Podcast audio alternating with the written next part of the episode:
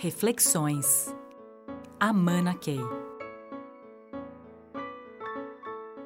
Em meu contato com executivos de grandes organizações, é, existe uma peculiaridade que talvez poucos saibam, é de que há algo que eu não consigo deixar de fazer, que é o tempo todo ao conversar com uma pessoa, eu estou me perguntando quem é que está falando comigo.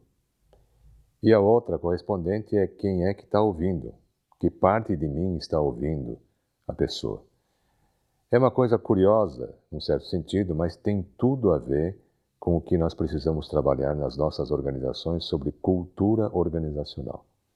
Temos uma diversidade cada vez maior de pessoas eh, em nossas organizações. Temos uma diversidade cada vez maior de interlocutores. Temos uma diversidade cada vez maior de stakeholders, pessoas que têm interesse em nossa organização de alguma forma e que contribuem para o seu sucesso ou para o seu fracasso.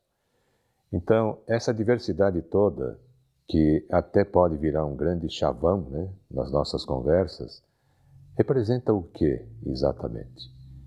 E o que eu gosto de ter no meu foco de atenção é de que estamos falando de diversidade de modelos mentais, ou seja, diversidade de softwares culturais. Todos nós temos dentro de nós um software que foi desenvolvido cuidadosamente desde que praticamente nascemos. E dentro desse software que pode ser mais refinado ou mais bruto, é, ele a gente adiciona várias coisas ah, dentro desse software. Na forma de premissas, na forma de conhecimentos, na forma de referenciais. E até trazemos para dentro algumas coisas que são geradas, eh, verdades e crenças que são geradas por coisas muito boas que aconteceram a nós nessa trajetória de vida e coisas que não foram tão agradáveis, os tais traumas que nós passamos eh, em alguma fase da nossa vida. Tudo isso está dentro de um software e que é, representa um jeito de enxergar o mundo, um jeito de olhar a realidade, um jeito de pensar, um jeito de resolver problemas, e são as nossas verdades, crenças e premissas sobre os mais variados assuntos é, com os quais lidamos no nosso dia a dia. Premissas e crenças sobre a vida, sentido mais amplo, premissas e crenças sobre gestão, sobre liderança, sobre relacionamento, sobre como tomamos decisões, como devemos tomar decisões no nosso dia a dia, crenças que nos levam até virarmos ativistas de um certo partido ou adeptos de uma certa religião. Tudo isso faz parte é, do nosso mundo interno e da estrutura que nós temos, que nós podemos genericamente chamarmos de modelo mental. Todos nós temos isso. Então, quando eu digo é, quem é a pessoa que está falando comigo, é, a pergunta poderia ser reformulada: é que modelo mental que está prevalecendo é, na pessoa naquele momento, ou que parte do modelo mental dessa pessoa está interagindo comigo? E a correspondente questão reformulada é que parte de, do meu software está se relacionando com essa parte do software do outro. Essa é uma questão intrigante, mas é fascinante do ponto de vista de relacionamento entre as pessoas.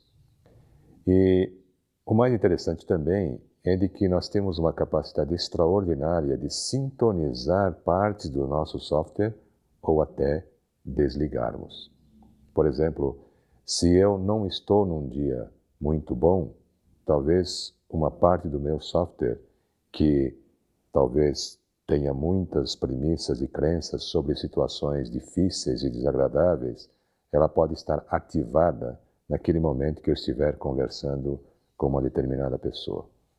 E dependendo do humor, que também pode condicionar a mobilização de certas partes do software do outro, se isso estimular essa parte que já está um pouco mais sensibilizada neste momento do relacionamento, do meu lado, é possível que haja um curto-circuito, digamos assim, representado por algo que vai fazer a temperatura subir ou até um diálogo que poderia ser extremamente construtivo pode ser algo mais para o lado destrutivo. Então, essas coisas todas que podem acontecer no nosso dia a dia, todos esses comportamentos e todas essas situações que são criadas, é, estão intimamente ligadas com o modelo mental e a parte desse modelo mental que está sendo ativado naquele momento.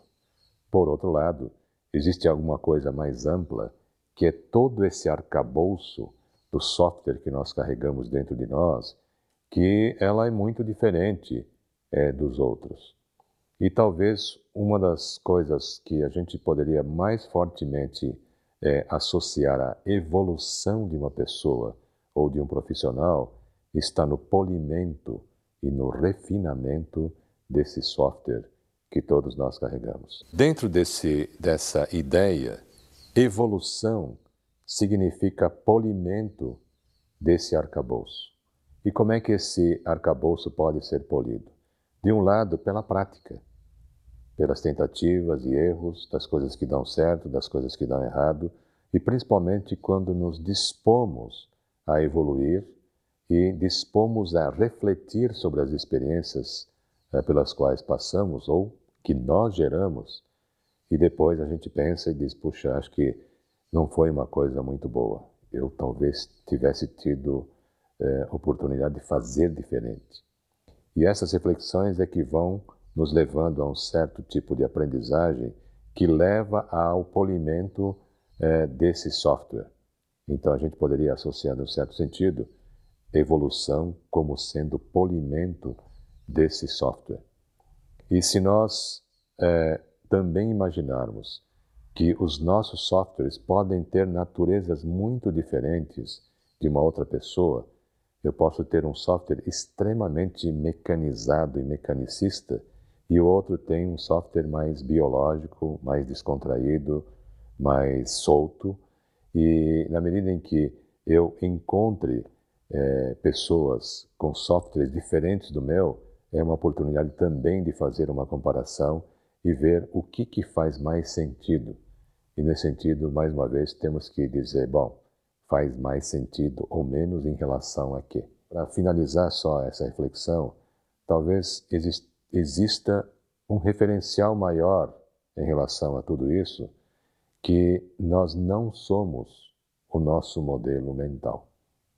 Então, quando a gente diz assim, se nós observarmos o modelo mental do outro, ou nós nos propomos a pensar sobre essa ideia de quem é essa pessoa que está se relacionando comigo ou que parte da, do seu software está se relacionando comigo, tem alguém analisando isso. Então eu gosto de imaginar também que eu tenho um software, a outra pessoa tem um software, mas que tem uma parte de mim que é o programador desse software. E se nós transcendermos os softwares e nos imaginarmos como uma relação entre programadores, Talvez, se nós, o programador dele e o programador que está aqui, entrar no acordo, talvez não haja limites sobre o que possamos realizar de evolução no próprio arcabouço do nosso modelo mental para fazer com que esta relação seja a mais produtiva, a mais eficaz na busca de alguma coisa comum. Essa é a reflexão que eu gostaria de deixar neste momento, nesse segmento, porque as coisas que são trazidas a nós através de insumos, através de informações, através de conhecimentos, através de impressões dos nossos assessores, dos consultores, das pessoas que trabalham conosco, é, sempre essas coisas serão vistas através de um olhar, de um olhar que pode ser do nosso software, pode ser o olhar de alguém que está buscando aperfeiçoar esse software, está querendo aprender a cada oportunidade, ou pode ser também a partir de, do olhar do programador que está vendo naquela, naquele insumo potencial para algo que transcende inclusive o software existente hoje. Parece uma coisa muito complexa e o convite que eu colocaria nesse momento é talvez esteja em áreas como essas que parecem complexas e distantes do nosso dia a dia a semente para que todas essas coisas com as quais estamos acostumados a lidar tenham possam ser trabalhados, possam ser solucionados de uma forma muito mais fluente e significativa no nosso dia a dia. Reflexões. Amana Key.